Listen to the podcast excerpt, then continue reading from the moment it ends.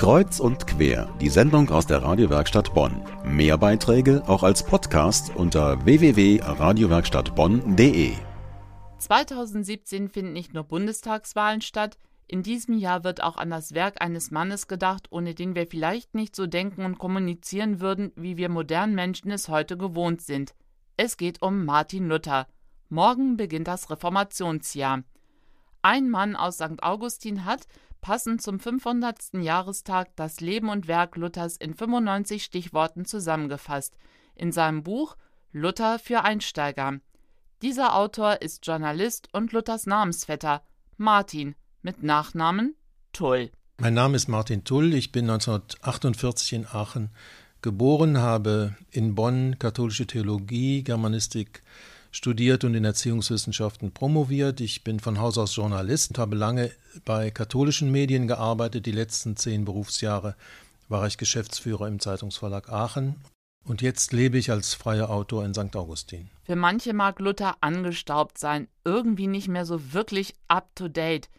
Deswegen habe ich Martin Tull danach gefragt, warum es aus seiner Sicht durchaus lohnt, sich auch heute noch mit dem Reformator zu beschäftigen. Also in erster Linie ist es natürlich die Folge, dass es ähm, grob gesagt zwei christliche Kirchen gibt, nämlich die katholische, die römisch-katholische Kirche und die protestantische. Die Protestanten haben sich inzwischen äh, in verschiedenen Untergruppen weiterentwickelt und einerseits gibt es Bestrebungen, äh, möglichst viel Gemeinsames festzustellen. Andererseits gibt es aber wohl auch noch Unterschiede, die jedenfalls für unsere Generation unüberwindbar erscheinen.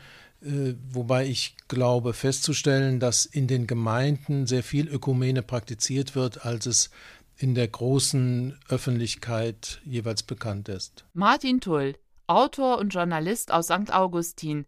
Ich habe ihn ebenfalls im Kirchenpavillon am Kaiserplatz getroffen einem Ort, um Leib und Seele etwas Gutes zu tun. Das hätte Luther sicher auch gut gefallen, denn er war ein Freund von guten Tischgesprächen. Luther hat mit seiner Frau Katharina von Bora ein sehr gastfreundliches Haus in Wittenberg geführt. Neben der großen Familie, inklusive Nichten und Neffen, waren Studierende mittags mit am Tisch oder Durchreisende, die mit dem Theologieprofessor diskutieren wollten. Und Luther war jemand, der nicht einfach Pause machte, sondern immer unter Strom stand, der immer neue Themen ansprach. Man kann vielleicht sagen, dass diese Tischreden sowas wie Fingerübungen waren, bevor er sie dann zu Papier brachte oder in der Vorlesung einbringen wollte.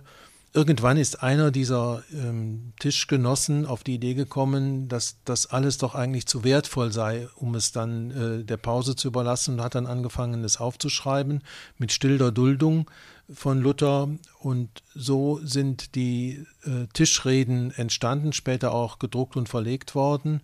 Und sie werden leider manchmal neben den großen Schriften, die von ihm bekannt sind, übersehen, aber sie bieten auch eine ganze Reihe von Entdeckungen. Wenn Sie sich jetzt auf die Spuren Luthers begeben wollen und Lust haben, sein Leben und Werk in 95 Stichworten nachzulesen, ist hier noch einmal der Titel des Buches von Martin Tull. Luther für Einsteiger heißt es erschienen im Bonifatius Verlag Paderborn für 9,90 Euro.